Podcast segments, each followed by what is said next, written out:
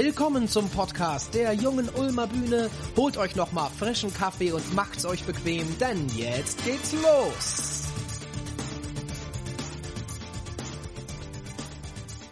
Hallo, herzlich willkommen hier zur dritten Folge des Podcasts der jungen Ulmer Bühne. Heute für euch wieder hier vor dem Mikrofon Jan und Sven. Wir sind immer noch in der Mission Paul Sternchen unterwegs und haben uns überlegt, dass wir heute vielleicht mal ein bisschen mehr inhaltlich einsteigen möchten in das Stück und in die Thematik des Stückes. Und dafür haben wir uns eine Textstelle rausgesucht, die wir sehr aussagekräftig finden, weil sie eins der Themen, die dieses Stück aufgreift, auf den Punkt bringt. Oder siehst du das anders, Sven? Absolut, genauso sehe ich das. Das Tolle an dem Stück ist, hm, nochmal ganz kurz, Chris ist in einem Klassenzimmer. Er hat eine Lehrerin, die er dort kennt, die hat er angerufen, dass er vorbeikommen darf und sich dort zu einer Frau anziehen und schminken darf. Ich versuche das Wort zu verkleiden zu vermeiden, weil für mhm. ihn, Chris, fühlt es sich an wie eine Verkleidung, weil Cis-Mann und auch gefühlt gut damit. Also das heißt, glaube ich, auch Cis-Mann. Cis-Mann heißt ja auch, dass man damit klarkommt schon. Ich glaube, ja. Da ist schon die Bewertung mit drin. Deswegen darf ich das sagen, ohne dass ich da noch eine äh, Einstufung reinmachen muss. Und er zieht sich um und schminkt sich, um seiner ehemaligen Freundin Paula, jetzt Paul, ähm, zu beweisen, dass er was verstanden hat und dass er das als Liebesbeweis macht. Und wir kommen jetzt an die Stelle im hinteren Teil des Stückes, wo er einen der Aspekte des Stückes, und das ist so toll, es sind viele drin, zum Besten gibt. Ich weiß, dass die wenigsten Leute voll weiblich oder voll männlich sind. Die meisten sind irgendwas dazwischen. Manche hier, manche hier. Und das ist ja auch schön. Wenn wir das mal kapieren würden, das hat ja was total Befreiendes. Dann müsstest du nicht mehr darüber nachdenken, was du als Mädchen machen darfst und was du als Junge machen darfst. Ihr könnt es einfach machen. Das wäre egal, weil es Mädchen und Jungs in dem Sinn gar nicht gibt. Oder anders gesagt, weil das Aussehen noch lange nichts darüber sagt, als was du dich fühlst. Und dass du dich vielleicht heute eher als Junge fühlst und morgen eher als Mädchen und manchmal auch als gar nichts. Und dass das okay ist. Diese Textstelle ist super. Ja. Weil das ist etwas, ich meine, das klingt, ich finde, es klingt so ein bisschen einfach. Mhm. Mach doch einfach alle Schubladen auf denke anders. Ich glaube aber, dass es in der Realität, wenn ich drüber nachdenke, wie ist für mich ein Mann, was macht eine Frau aus, dann fange ich schon an, schubladenartig zu denken, ohne dass ich das möchte. Das passiert mir. Ich weiß, um das vielleicht aufzumachen, auf YouTube habe ich die Frau Birkenbiel kennengelernt. Das ist so ein bisschen ein Phänomen. Die Dame gibt es leider nicht mehr und sie hat sehr viele Vorträge da. Die meisten werden wissen, über was ich rede. Ansonsten einfach mal bei YouTube Birkenbiel eingeben wenn man eine schlechte Seite erwischt, dann kommen da immer die Ratschläge in zwei bis drei Minuten. Ich bin der Fan von den Gesamtvorträgen. Und sie hat, ich weiß gar nicht, welchen Hintergrund sie hat, auf jeden Fall sind es Vorlesungen für Erwachsene. Und sie hat in einer der Geschichten, da geht es um Männer und Frauen, hat sie es wunderbar beschrieben. Sie hat gesagt, ja, ja, es gibt Männer und Frauen, ja, bla, bla. Es stimmt nicht. Es gibt so viel mehr, weil, und das fand ich spannend, in der Entwicklung, also wenn wir sozusagen geboren werden, wenn wir so in der Entwicklung sind, also wenn wir geboren sind, sind wir erkennbar entweder männlich oder weiblich oder eben auch nicht, aber die meisten sind erkennbar geschlechtlich definiert.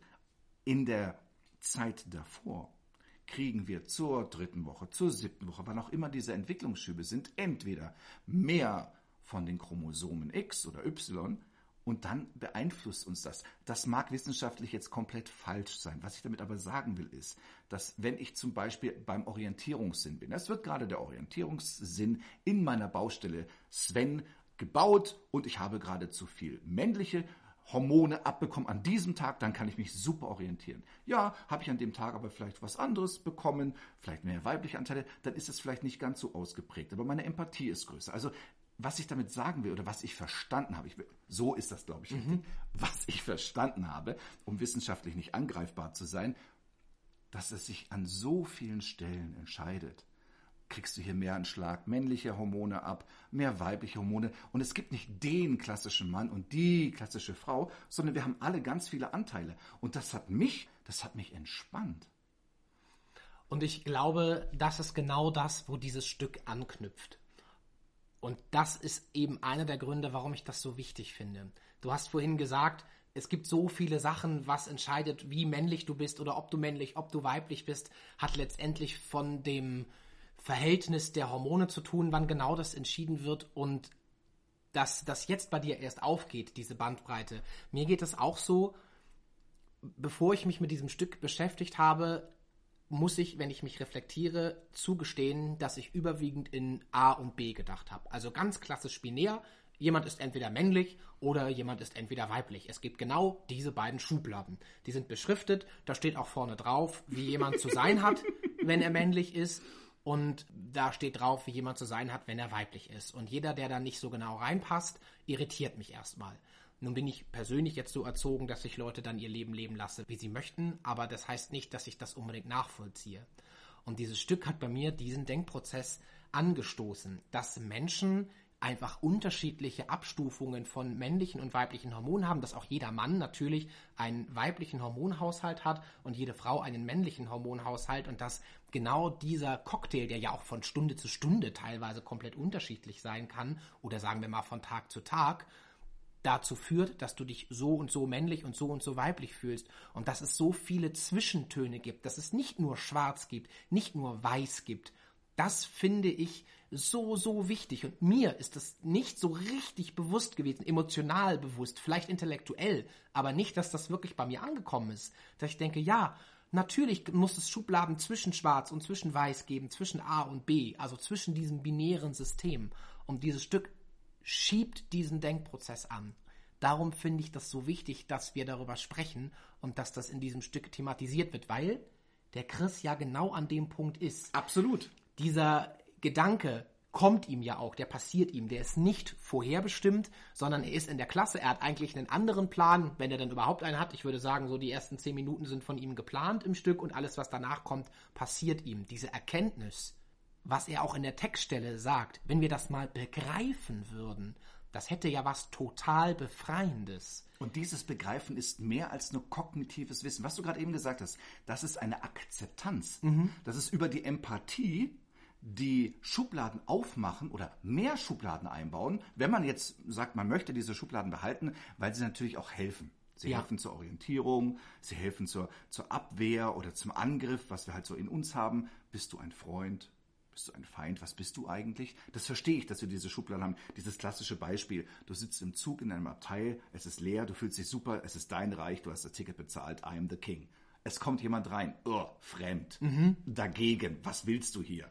Nach einer halben Stunde Fahrt mit demjenigen vielleicht auch gesprochen, gibt es ein Wir. Das Ich ist zu einem Wir geworden. Es kommt eine dritte Person dazu. Das Wir wiederum, boah, wer kommt dazu? Wie orientiere ich mich? Freund, Feind, wer hat denn hier die Hosen an? Wer ist denn hier der Bestimmer? Wer darf entscheiden? Das passiert ja mit uns allem, ob wir das wollen oder nicht. Diese Hilfe zur Klassifizierung, zur Abwehrhaltung oder zur Angriffshaltung, die hilft uns ja.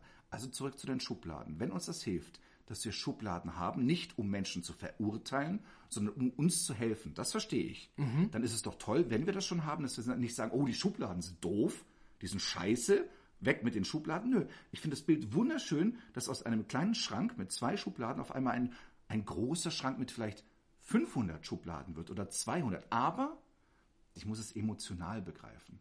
Ja. Und zulassen und sagen, hey, ich sehe dich, ich weiß nicht genau, bist du Mann, Frau, ich kann es nicht einordnen. Das ist okay.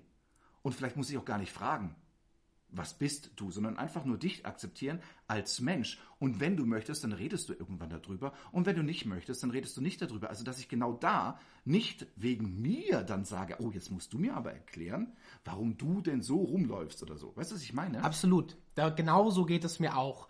Man muss das gar nicht irgendwie ausdiskutieren, auch mit einer Transperson beispielsweise. Aber ich glaube, dadurch, dass diese Tür aufgegangen ist, dass ich eine Transperson nicht mehr als, äh, du passt nicht in mein System wahrnehme, nach dem Motto, du bist offenkundig irgendwie physisch ein Mann, so wirkst du auf mich, meine Instinkte, meine Erfahrungen, die ich im Leben gemacht habe, sagen mir, du bist ein Mann physisch, du bist 1,95 Meter groß, hast sehr breite Schultern, ich nehme dich als männlich wahr, rein physisch, aber du bist angezogen wie eine Frau. So mein Gehirn sagt hier sofort Alarm, irgendwas stimmt hier nicht, den kann ich nicht einschätzen.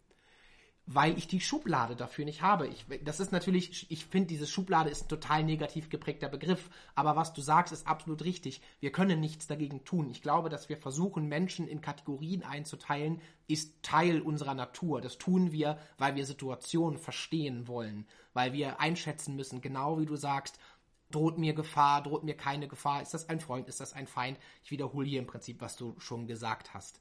Aber dadurch, dass ich einen breiteren Schrank bekomme und ich habe hier eine Schublade für dich. Da steht nicht drauf männlich-weiblich, da steht einfach drauf Mensch, vor dem mir keine Gefahr droht. So ungefähr, den ich verstehen kann. Da ist Platz für dich, hier ist ein Kissen, nimm Platz. Und du nicht, und das finde ich den nächsten Schritt, der mir gerade erst klar wird, und ich dann nicht den Drang habe, den ich immer habe, weil wenn ich etwas verstehen will, bin ich ja so, ähm, dass ich hingehe und frage. Oder dass ich rede. Und dass ich es aber nicht nötig habe, dann hinzugehen und diesen Menschen auf seine für mich andere Außenwirkung anzusprechen, sondern einfach zu sagen, Sven, guck, mhm. ein Mensch, Punkt. Ich will da überhaupt keine Bewertung reinbringen und es ist einfach gut so. Mir fällt ein Beispiel ein. Ich glaube, bei einer geschlechtlichen Orientierung oder einem, sagen wir mal, durch die vielleicht auch Schauspielschule durchaus äh, vielseitige menschliche Charakteristika, die ich schon kennenlernen durfte, weil sich, finde ich, in der Schauspielerei oder auf der Bühne sehr viele Menschen auch herumtreiben, die vielleicht mit ihrer Identifikation zu tun haben, sich täglich mit sich beschäftigen, vielleicht deswegen der ausgeprägte auch sind in dem Begriff Ich-Gestaltung. Das bekomme ich auf die Reihe. Auch jetzt mit dem Stück hilft mir sehr. Was ich jetzt als Beispiel machen könnte, wo ich gar nicht mit klarkomme, ist, wenn ich Menschen sehe, die mit einer Burka zum Beispiel jetzt durch Ulm laufen. Ich kenne die Person nicht. Ich weiß nichts. Das macht mir Angst, weil dafür habe ich keine Schublade. Ich habe dafür keine Orientierung. Ich weiß nicht, wie ich damit umgehe, weil ich nur Zeitungsartikel, Radio, äh, Verschwurbler-Gedanken im Kopf habe. Das schwirrt alles in meinem Kopf. Einfach aus dem Grund, weil ich keine Berührung damit habe. Deswegen weiß ich nicht, wie soll ich das handeln. Und was bei mir im Moment passiert, ist erstmal so mh, komisch. Mhm. Es ist jetzt für mich ein vergleichbares System. Mhm. Ich verstehe total, was du meinst. Klar, wenn ich keine Schublade habe, in die du reinpasst, dann kommst du erstmal in die Verstehe ich nicht Angstschublade. Das ist genau das, diese Verteidigung, oder? Ja.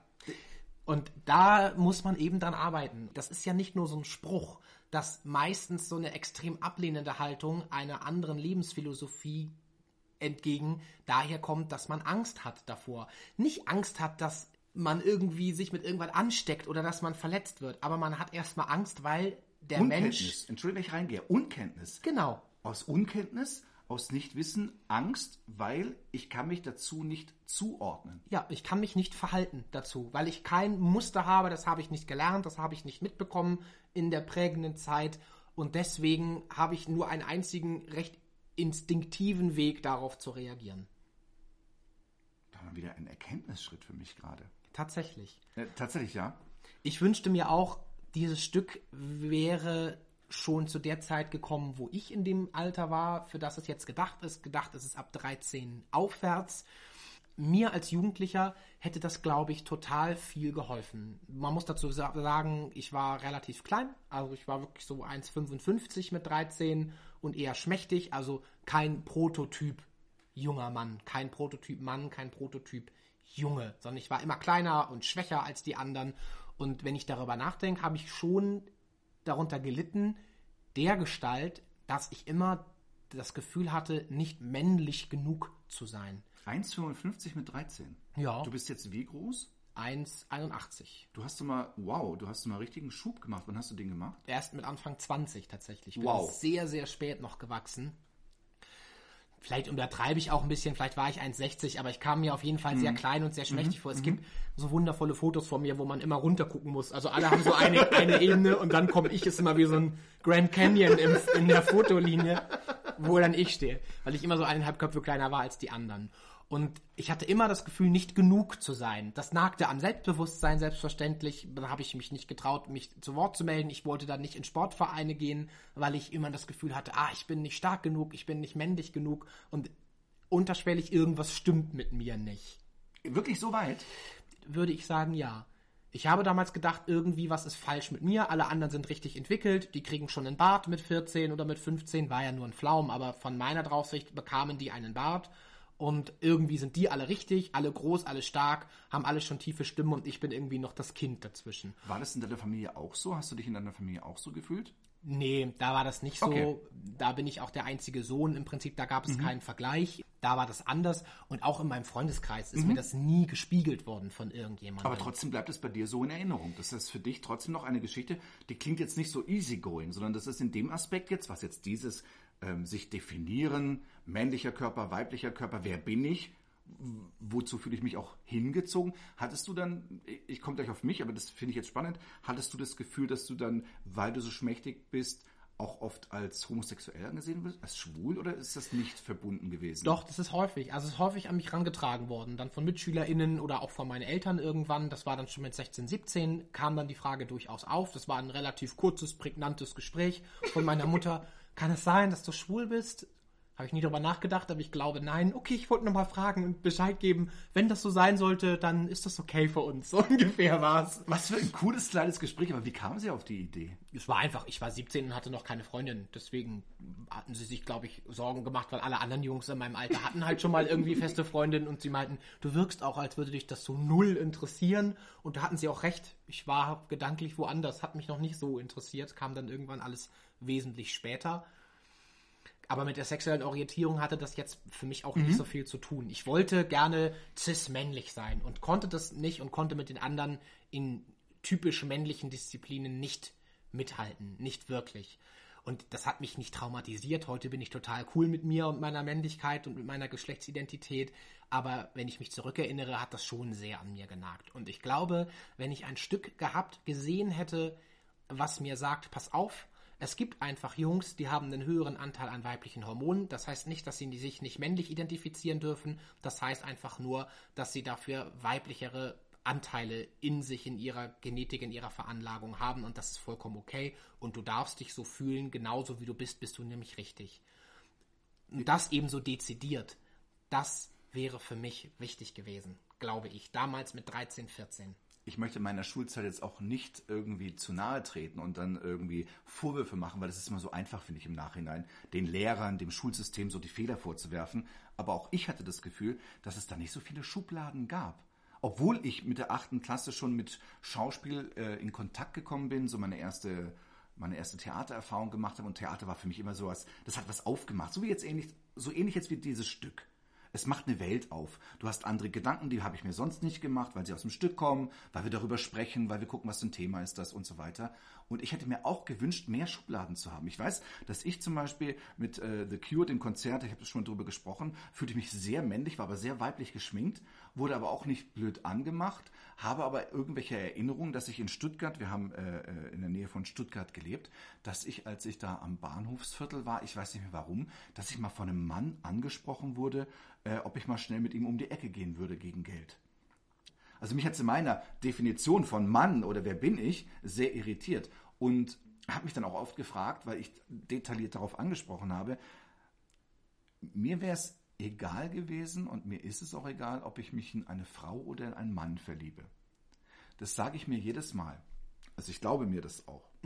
Ich habe mich aber nie in einen Mann verliebt. Es gab einen Jungen, den fand ich süß. Vielleicht habe ich es nicht zugelassen. Den fand ich, glaube ich, auch körperlich interessant. Aber ich bildete mir ein, oder jetzt im Nachhinein, dass ich mich nicht in den verliebt habe. Oder ich habe mich nicht getraut. Ich frage mich manchmal, ob mein Leben anders verlaufen wäre, weil ich glaube, auch meine Eltern sind da sehr tolerant. Ich hatte dieses kurze und coole Gespräch nicht mit meiner Mutter. Und da war es auch so, dass meine Eltern das ganz klar gesagt haben, das wäre in Ordnung. Ich habe zum Beispiel in Stuttgart ein Theaterstück gespielt, den Tatortreiniger im Wilhelmer Theater. Und da war mein Onkel, meine Tante waren zu Besuch und meine Eltern. Und dann haben wir danach darüber gesprochen. Dort wurde explizit eine Rolle eines äh, Homosexuellen von mir gespielt. Und sie sagten, das hast du sehr überzeugend gespielt. Äh, ja, aber wir wussten ja schon immer, dass du eine weibliche Seite hast. Und ich so, ah ja, okay. Wusstet ihr das? okay. Also, ist ja schön, dass ihr das wusstet. Ich wusste nicht, dass ihr das wusstet. Ja. Weil auch ich hatte sehr spät eine Freundin. Also ich hatte, glaube ich, mit 17 oder 18 meine allererste Freundin. Und jetzt im Gegensatz zu meinen Schulkollegen, die dann mit gefühlt 13, 14 ihren ersten Sex hatten. Wobei ich da kurz intervenieren würde. Weil Ich, ich weiß das, mhm, weil genau die Du weißt, gleiche... dass meine Schulkollegen mit 13, 14 Sex hatten. Ja, ich kenne die ja. Ne? Weil in einem vorherigen Leben, da ich ja knappe 20 Jahre jünger bin als du, ist das sehr unwahrscheinlich.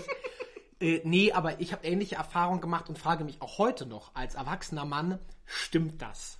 Oder haben die einfach nur besser aufgeschnitten als ich und es behauptet und dass es eigentlich gar nicht so richtig war und das ist so die halbe Wahrheit gewesen und vielleicht waren sie obenrum frei, aber viel mehr ist dann auch nicht passiert.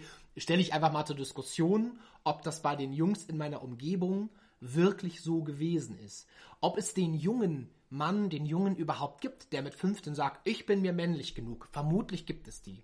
Ich glaube, dass das gerade bei jungen Männern häufig so ist. Ehrlich gesagt. Dass die ein bisschen mehr so tun und das am Ende gar nicht so ist. Ich möchte immer ganz klar auch trennen, dass Geschlechtsidentität ja auch nicht immer was mit einer sexuellen Orientierung zu tun hat. Absolut. Ja, das sind ja auch zwei völlig verschiedene Dinge. Es gibt ja durchaus homosexuelle Männer, die sich ihrer Männlichkeit aber absolut bewusst sind und sich auch total safe fühlen in ihrer Männlichkeit und richtig Prototyp-Männer sind und trotzdem sexuell anders orientiert sind. Das muss ja nicht immer in einem Zusammenhang stehen. Da sind wir nur über die Biografie gekommen, Genau. gerade über unsere Erfahrung. Um Gottes Willen, da hast du recht. Wir wollen es hier überhaupt nicht koppeln, Ja. ähm, weil ich musste, auch, ich musste eine traurige Nachricht geben. Oh oh. Also es ist gut, dass wir dieses Stück jetzt machen, Ja, weil. weil du bist kaputt. Ach was. Ja, ja, ich auch. Also wir alle. Also wir alle Männer. Das tut mir leid, weil äh, Frau Birkenbiel hat mir das sehr, sehr klar gemacht. Wir haben ein kaputtes X. Ja, das stimmt. Und in 100.000 Jahren ist dieses kaputte X ist äh, repariert im Sinne von ausgelöscht. Du meinst, das sagt die? Das kann ich dir beweisen. Ich zeige dir den YouTube-Link. Ähm, dann sagt die das. Ob sie das weiß und ob das stimmt, das, das weiß ich ja nicht. Aber wir sind sozusagen noch zur rechten Zeit auf diesem Planeten, um dieses Stück zu machen, weil es gibt uns vielleicht irgendwann nicht mehr. Ich frage mich dann, wie soll es denn mit der Erde weitergehen? Wobei, das ist auch spannend, weil in diesem Stück geht es ja gerade um Definition. Ich, eine andere Person, Geschlechtlichkeit, Identität. Wir machen uns dann einen riesen Gedanken und ich finde es super, die Schubladen aufzumachen. Aber wenn wir mal ganz ehrlich sind, das interessiert die Welt einen Furz. Ja. Also du meinst tatsächlich, dass evolutionär gesehen irgendwann in der Zukunft das Geschlecht männlich, so wie wir es im Augenblick kennen, verschwinden wird? Ja, vielleicht gibt es ein neues. Wir glauben ja im Moment, ah, das ist das Ziel. Wir sind die Krönung. So, das Nonplusultra ist männlich-weiblich, weil das ist ja auch biologisch irgendwie sinnvoll. Das muss die Krone der Schöpfung sein. Absolut. Das ist ja unser, also höre ich oft und denke ich oft. So, boah, toll, der ganze Weg hier von Urknall bis jetzt, da ist aber mal eine Krönung obendrauf. Also wir zwei, Jan, wir sind die Krönung. Das sieht die Geschichte ein bisschen anders. Die Evolution sieht das auch weil anders. Die, die denkt, ja, weil die denkt sich, ja, ist halt ein Zwischenschritt. ja, Und das ist das Spannende. Es gibt ja, bis, bis wir jetzt dieses Mann-Frau-Prinzip hatten, ist ja ganz viel passiert. Äh, die- diese Mitochondrien, die Kraftwerke der Zellen, ja, ich habe in Biologie damals aufgepasst, die waren mal selbstständig. Der erste Sex, weißt du, wofür der da war? ja, ich weiß es jetzt tatsächlich. Weil wir da vorher schon drüber gesprochen haben. Du hättest ja jetzt wenigstens so tun können, als ob, aber das geht nicht. Ne? Also meine Originalantwort war natürlich Fortpflanzung, habe ich angenommen. Das ist nicht so. Also Sven, jetzt. Halbwissen von Sven. Es war dazu da, um Viren äh, zu bekämpfen. Also das, äh, diese, dieser Sex war dazu da, um sich zu schützen. Es ist doch ein schönes Bild, dass das dann einfach in der Evolution, wie du so schön sagst, dabei geblieben ist. Also dieser Sex ist in unserer Geschichte dabei geblieben. Wir dürfen den weitermachen. Aber wer weiß, ob man das in 200.000 Jahren, einer Million Jahren noch braucht. Wer weiß, was für Wesen es gibt. Und wir unterhalten uns gerade über Männer und Frauen und die anderen sagen, meine Fresse haben die sich damals Gedanken gemacht. Wir haben jetzt. Ja, Und das finde ich eigentlich einen schönen Gedanken. das stimmt. Dass wir nur auf einer Etappe sind. Ja. Und natürlich in Form unserer Wahrnehmung müssen wir davon ausgehen, dass unsere Etappe das Ziel ist, weil wir den Rest noch nicht sehen können. Genau, Blödsinn. Aber in einem gesamtevolutionären Kontext ist das total spannend und ich finde, es entspannt auch wieder total. Wenn ich mir vorstelle, männlich-weiblich ist ein Konstrukt, das wir jetzt aktuell haben, aber in einem gesamtevolutionären Kontext ist männlich und weiblich zu sein gar nicht so wichtig, Mal ein Zwischenschritt. sondern es ist viel relevanter, was für ein Mensch du bist, dass du ein Mensch bist und was du für Qualitäten als Mensch mitbringst und dein Geschlecht wirklich nur zweitrangig interessant ist. Mich entspannt das. Äh, Mich auch. Ich finde diese Schubladen so großartig. Das heißt, eigentlich ist es unsere Aufgabe, entspannt damit umzugehen und zu sagen, ja, okay, Ja. wir sind gerade ein Zwischenschritt. Jetzt würde ich gerne, damit wir diese Kurve zum Stück bekommen, ich würde so wahnsinnig gerne mit dem Chris sprechen. Weil ich glaube, dem fehlt da noch ganz viel. Und er steht auf einer Stufe der Erkenntnis in dem Stück wirklich am Anfang. Ja, also auch diese ganzen Momente, das sagte ich ja vorhin schon mal, wo er Wahrheiten erkennt, die passieren ihm in dem Moment, in dem er in dieser Schulklasse steht. So aus Versehen Die, fast. genau, die hat er ja nicht vorausgeplant, Nein. sondern er steht ja vor diesem Wust an Informationen und liest jetzt erstmal. Er sagt auch, ich weiß, die Biologie hat herausgefunden, dass es viel, viel mehr als zwei Geschlechter gibt. So, er sagt, ich weiß das. Ja, genau. Er sagt das mehrfach. Ich weiß das. Ich weiß das alles, sagt er. Mhm. Und da stelle ich ihm als Schauspieler, intellektuell hast du das verstanden. Genau. Aber emotional hast du nicht begriffen, was das denn eigentlich bedeutet. Weil den Schritt macht er dann zwei Seiten später. Als er feststellt, ja, weißt du, da, da hört ihr den Paul lachen, so hat er nie gelacht. Und wenn man einen Menschen wirklich liebt, dann will man doch, dass der glücklich ist. Dass der als Mensch glücklich ist. Das ist doch das, worauf es ankommt. Aber das ist eine Schlusserkenntnis. Genau, da ist dann der Cue, wo dann wirklich was aufgeht und wo er das erste Mal wirklich was begreift. Dass nämlich seine Liebe zu Paula-Paul Sternchen nichts mit dem Geschlecht zu tun hat. Er sagt es auch. Einen Satz später sagt er, da gibt es was zwischen uns, das hat nicht so viel mit Mann und Frau zu tun. Und das passiert ihm in dem Moment. Das erkennt er in dieser Sekunde. Das ist nicht so wichtig. Ich denke binär, Mann, Frau. Intellektuell habe ich verstanden, es gibt nicht nur Mann und Frau. Was genau das bedeutet, habe ich nicht verstanden, aber das steht bei Wikipedia. Ja, genau, da habe ich das gelesen. Da habe ich das gelesen. Und jetzt begreift er, Mann, Frau ist eigentlich gar nicht so wichtig. Wenn der wüsste, dass das in einem gesamtevolutionären Kontext irrelevant sein könnte, das würde den auch entspannen, glaube ich. Würde, aber hätte er diese Erkenntnis schon gehabt, hätte er diese Stufe, dann würden die auch schon miteinander gesprochen haben. Dann hätte er als Chris den Mut, nicht in die Klasse zu gehen, also diesen, ich sag mal, Impuls nachzugehen, ich muss irgendwas machen, um meinen Paul zurückzubekommen oder ihm zu beweisen, dass ich ihn liebe und dass ich mich blöd verhalten habe, sondern er würde direkt zum Paul gehen und sagen, hey, pass auf, du bist mit den Kindern ausgezogen, weil ich mich scheiße verhalten habe, ich akzeptiere das. Aber bitte gib mir Zeit. Weil für dich ist das vielleicht seit Jahren klar, dass das der Weg sein wird und du hast es jetzt ausgesprochen. Aber entschuldige, ich bin auch noch da, ich muss damit klarkommen und Achtung, ich möchte damit klarkommen. Ja. Bitte nimm mich mit rein in deine Reise, aber gib mir auch die Möglichkeit zu scheitern. Gib mir die Möglichkeit, wütend zu sein. Gib mir die Möglichkeit, traurig zu sein, weil, dass du das alles machst, du bist der Motor, ich bin gerade der passive Part, ich muss das jetzt ertragen und ich muss mir eine Haltung dazu bauen. Die habe ich noch nicht. Das wäre schön, wenn er das könnte. Das kann er noch nicht. Das kann er vielleicht, ich sag mal so, in, in einem halben Jahr, wenn er den Prozess, der eigentlich live im Klassenzimmer beginnt, wenn er den konsequent zu Ende geht.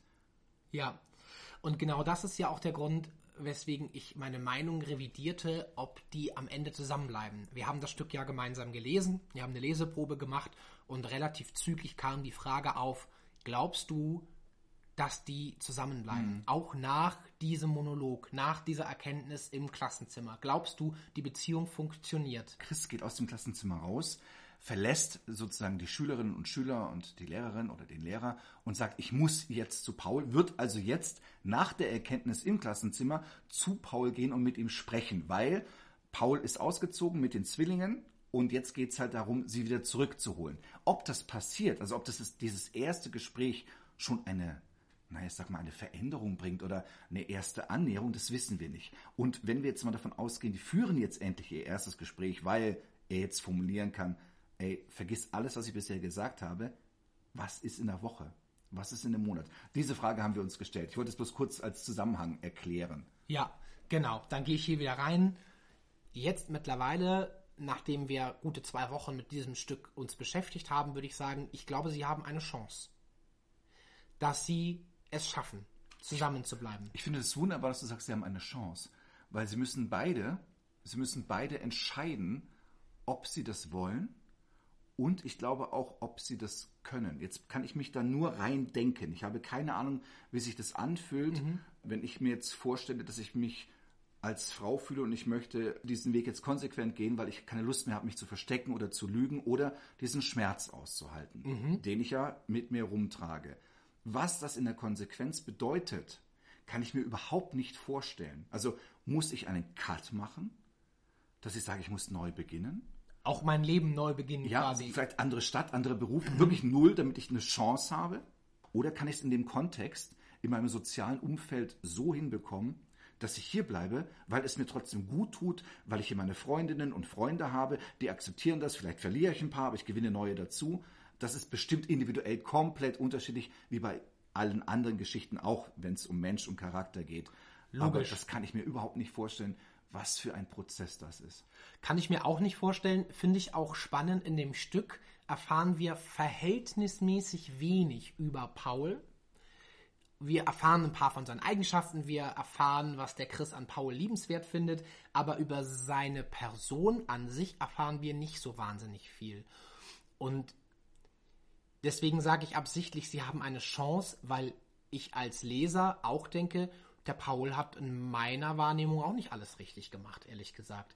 Weil es wird ganz klar gesagt, der Moment des Coming-Outs, wo Paula eben noch das Gespräch mit Chris hat und sagt, ich bin eigentlich ein Mann, ist jetzt drei Monate her, zum Zeitpunkt des Stückes. Er kommt in die Klasse und sagt, vor drei Monaten hat Paula sich geoutet. Und dann wollte sie direkt alles, dann Kleider raus, Haare ab, direkt die Hormontherapie schon bestätigt und über Operationen denkt sie noch nach. Und jetzt denke ich mir, mhm, drei Monate ist für den Chris halt auch einfach nicht viel Zeit. Er sagt es zwischendurch sogar, ich hätte gerne ein bisschen mehr Zeit gehabt für das alles, um das zu verstehen. Also, man kann Paul, Paula schon unterstellen, dass sie hier Chris auch ganz schön überfährt. Ja, aber mein wirkliches Bild ist, dass Paul einen solchen Leidensdruck hatte bis hierhin, dass da kein. Der- hat keine Zeit mehr, Es jetzt noch nicht mehr. Rücksicht zu Also er kann meinst du? nicht anders. Er kann gar nicht. So wie ich ihn lese aus dem Stück und aus dem, was wir uns da bauen, kann er gar nicht mehr anders. Er wird bestimmt nicht sagen, ey, ab morgen und zack und das macht er nicht. Aber er weiß, und so habe ich die Aussage gelesen, also nicht ganz so wie du. Ich habe es so gelesen, ich kann gar nicht mehr zurück, Chris.